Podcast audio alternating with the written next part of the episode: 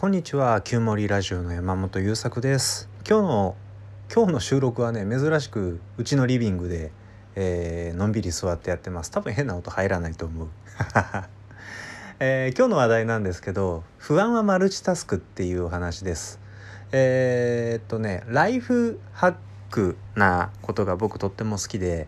あの好きっていうか、まあ、実際すごく楽になるなって思っていることがいっぱいあってね。例えば何か新しい習慣を身につけたいなって思ったらもうすでに習慣になっていることとセットでやるとか。あそういうことそういうなんかこう暮らしやすくなる生きやすくなるための工夫みたいなことをライフハックだと思ってるんだけどそういうのってね結構こうあのー、割と僕は脳の働きに偏りがあるタイプの人間なので、えー、好きなんですよ。結構趣味で収集するんだけどそういうねライフハッカーとしての視点で心の動き、えー、メンタルの動き、えー、カウンセリング的な視点で自分の中にある不安というものを眺めていった時に不安を持っているとかうんあとなんだろうほイライラしてるとかあっていう感情が動いている状態ってかなりねマルチタスクに物事を処理しようとしている状態に似てるなって思ったんですよね。で多分ご存知の方も多いと思うんだけど人間って基本的にシングルタスクでしか物事を処理できないんですね。マルチタスクが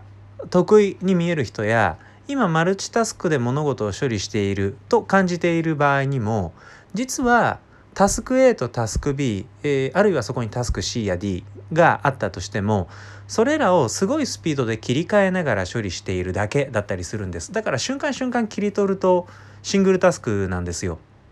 で本当にマルチタスクな状態ってどういうことかっていうと例えば文章を書きながらこの仕事したくねえなって思ってるとかだりーなって思ってるとかああとは何だろうな。今日の晩ご飯何食べようかなと思いながら何かしら作業してるとか。あそういう状態のことをマルチタスクと言うんだと思うんですよ。でいろんな人が経験あると思うんだけど嫌だなダリーな帰りたいなとか不安だな怖いなって思いながら何か例えば仕事に取り組んでいる時とかってすごい仕事の精度低くない？あの僕一番この話をする時に思い出すのがね20代の前半の頃に au で携帯売ってたんですよ僕。スーパーバイザーっていう役職で、まあ、かっこいい名前だけど派遣社員でね。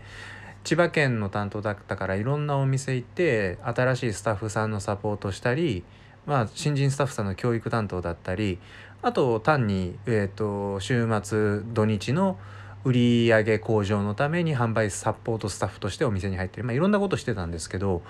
僕ねあの声の大きい人苦手なんですね。で基本的にそのマッチョな男性関係すごい苦手でだからこうととでもでもそんなこと関係なくお客様が来た時に販売員が僕だけだったら行かなきゃいけないでしょ？でちょっとなんか圧の強い人が相手になるとすごい怖いんですよ。で怖いなとか何かこう相手にそんな位置はなくても僕がなんか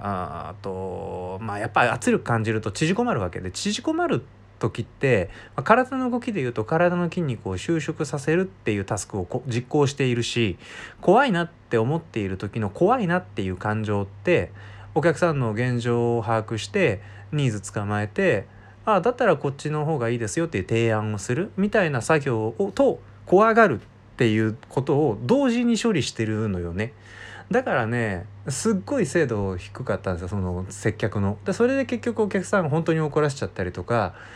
売れたお客さんを取り逃がすみたいなこと山ほどあったわけだからそのことを今思い出してで実際に今の、まあ、その当時とは全然違うスタイルで仕事をしているんだけど今でも自分の身に同じようなことって起こってるんですよね。それは恐怖ではなくどっちかっていうとうん、あまあでも恐怖もあるかな。その大きい声が苦手だっていうのは男性相手じゃなくて女性相手にも僕適用されるんですけどうちね結構ねあまり大きい声で言えないんだけど奥さんがねあの怒鳴る系の人なんですよね。あのつい怒鳴っちゃうタイプの人ね。だからねあの息子がなんか粗相して奥さんが怒鳴る声とか聞くとすっごい怖いんですよ。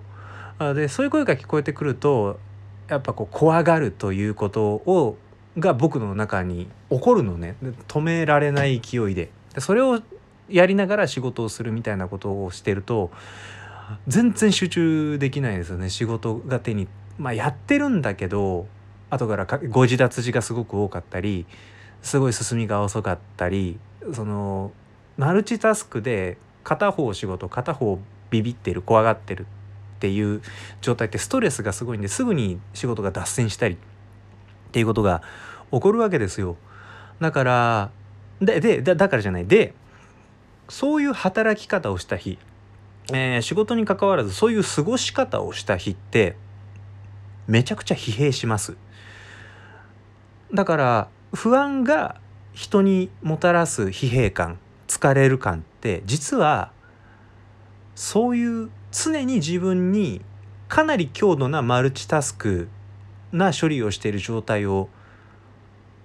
巻き起こすからじゃないって思うとね僕の感覚的にはすごい腑に落ちるんですよね。だからえっ、ー、となんなんて言うんだろう不安を手放せとかそんなに怖がらなくていいんだよとか言われてもじゃあどうしたらいいのって思うんだけどライフハックの視点から不安になっている状態の行動を観察してみるとあっなんだこれマルチタスクになってんだって気づけるわけ。そしたらやることは簡単なんですよ。シングルタスクに切り替えればいいのね。でこれがねこの間ちょっとやってみてびっくりするぐらい効果があったんだけど先に思いっきり怖がっちゃうっていうのは意味あった。あのいや怖いんで あのその間とてもハッピーとは言えないんでね、えー、何もかもこれでうまくいきます成功します人生パラダイスになりますってとは言えないんだけど怖がりながら仕事するぐらいだったら一気に怖がってしまってもうやだ無理ごめんごめんもう無理無理無理ってパニック一旦起こしておいてそこで自分が感じてる感情を全部発散させた方がその後すっきり元の仕事をするっていう作業 A 作業 B っていうタスクに変えれる気がしたですよ。えー、それはやっぱり自分が今マルチタスクになったってことに気づけたライフハッカーとしての視点とじゃあこれを分けてみようって、まあ、これもライフハッカーの視点だね。えー、っていうふうにメンタルの流れというのも実は別の視点で見ると全然違う解釈分析ができるというふうに思うわけです。だからうんまあ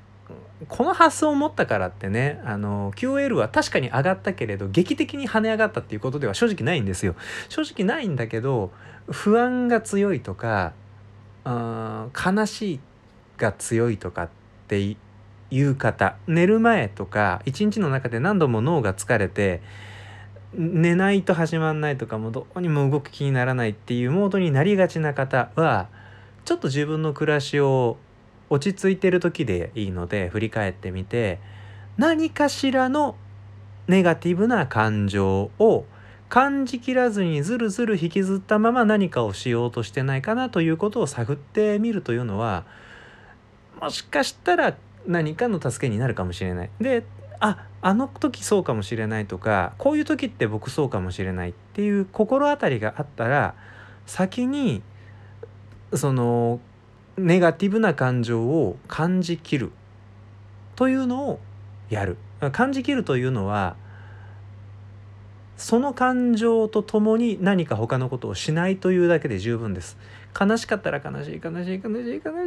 しいって沈み込めばいいし怖かったらもうブルッブル震えて全身ガチガチに力入れて怖い怖い怖い怖い怖い怖いってもう泣いちゃえばいい。でやりゃいいですそれを。あのー、1時間かかるかもしれないし3時間かかるかもしれないんだけど中途半端にその感情を引きずりながら何か他のことをすると本当に脳がただれるぐらい疲れるのでだったら感じきる方がまだ生産性高いというのが非常に小さな話なんですけど今日の発見、えー、です。ぜひ何かまあ思いなかなかねネガティブなタイミングなので思い出すの難しいかもしれないんだけどもし思い出せたら試してみてください。ということで今日も最後までありがとうございました。山本優作でした。また次回。